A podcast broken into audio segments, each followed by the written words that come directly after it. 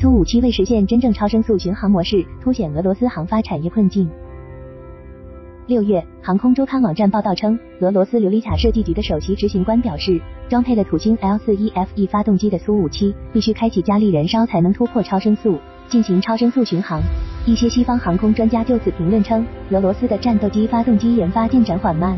加力燃烧对超声速巡航的影响，俄罗斯中央空气流体动力研究院。下称俄罗斯流体院在其撰写的《超声速飞机空气动力学和飞行力学》中，总结了俄罗斯从二战结束到二十世纪九十年代的超声速飞机研究成果，并对高速类飞机的技术水平进行了分代。在俄罗斯流体院的评价体系中，不依赖加力的超巡能力被赋予了极高的评价。发展发动机和空气动力学需要完成三次主要飞跃，转入超声速，马赫数为二到三，不用加力飞行状态，以马赫数一点七到三点零做超声速飞行。对于机动飞机。不用发动机加力推力，转入马赫数一点五到一点八的超声速巡航飞行状态。用实际型号举例，米格二一和 F 四战斗机是第一次飞跃的典型代表，米格二五三一也没有超出这一范畴。黑鸟 C 尼尔七一、协和和图一四四等飞机则是第二次飞跃的典型代表，F 二二是第三次飞跃的典型代表。显而易见，在俄罗斯流体院的评价体系中，三次飞跃实际上全部与超声速飞行过程是否需要加力燃烧直接相关。这并不难理解，在航空发动机的工作原理上，加力燃烧模式的动力效率是非常低的。它是在技术水平有限的前提下，为了能在短时间内获得更高的极限推力，不得已而添加的设计。加力燃烧的低效将带来一系列问题。首先是极高的油耗，对于绝大多数战斗机，最大加力状态只需持续几分钟到十几分钟，就足以烧尽机内所有燃油。其次，这一状态会对发动机和后机身形成极高的热负荷。如果飞机要能忍受更长时间的加力燃烧，就必须进行大幅度的针对性强化，比如用更多的钢材和镍基合金取代铝合金和钛合金，这意味着后机身将大幅增重，尤其是对隐身战斗机来说，需要加力维持的超声速巡航，不仅会由于高油耗缩短巡航时间和距离，持续性的高温喷流，也会形成强烈的红外辐射等信号特征。而在相当大程度上，隐身加超巡是五代战斗机实现压制性制控能力的核心基础。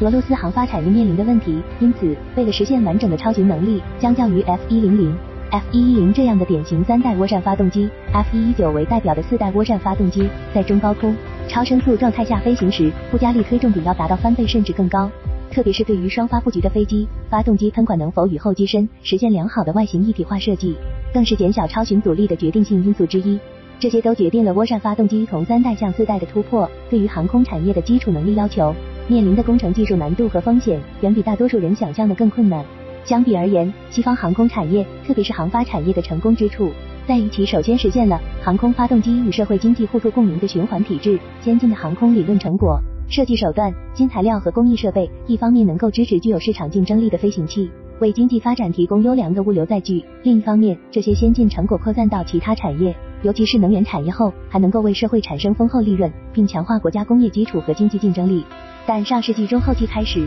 经济和工业制度的日益僵化，使得苏联航空工业乃至其军事工业对社会造血反哺的能力严重不足。从二十世纪七十年代末期开始，俄罗斯与西方的技术差距越拉越大，不仅体现在基于电子电气技术的电子化控制领域，甚至传统机械制造领域的高温合金部件生产加工，其基础性的工艺设备也开始依赖欧洲技术的引进。比如，为了实现 L 三一发动机的量产，苏联曾通过民用渠道的掩护。从法国引进了大批数控机床，并派遣了大量技术骨干到法国进行专业技能培训。苏联解体后，俄罗斯航发产业面临的形势较为复杂，不利因素包括国内订单和财政拨款急剧减少，训练有素、经验丰富的专业骨干大量流失；有利的因素则是与西方关系缓和，甚至有近二十年时间与欧洲相当亲密，技术引进变得相当容易。比如在数字化发动机控制技术、先进叶片设计、发动机试验设施建造上。法国为其提供了从技术转让、设计咨询、合作研发等各种形式在内的大量支持。在这一背景下，俄罗斯借助军用飞机出口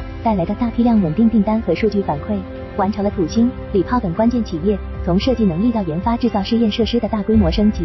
L 三一发动机家族也正是在这二十年中不断完善发展，大幅度弥补早期缺陷和改善关键指标，并作为关键性的试验和扩展应用平台，承担起了孵化新一代发动机技术和设计的作用。总体上，一九九二至二零一四年期间，俄罗斯航发产业虽然总体上在收缩，但是其重点保护的战斗机航发领域依然出现了显著性的快速进步，与西方前沿的技术差距在明显缩小。比如，礼炮集团在二零一一年底的规划中，针对九九 M 三等 L 三一家族的第三代改进型号，加入了整体叶片等具备典型四代涡扇发动机技术特征的新型重要部件，范围涵盖了低压风扇、燃烧室、高压涡轮叶片等等。而真正的四代发动机型号研制，则计划在二零一六至二零一七年期间启动。但二零一四年的克里米亚事件完全改变了俄罗斯的战略外交形势。以法国拒绝交付西北风两栖攻击舰为典型案例，俄罗斯与西方的技术引进渠道被严厉封锁，航发产业相关领域，尤其是重灾区。经济封锁制裁也随之而来，开启了俄罗斯持续至今的大规模经济衰退。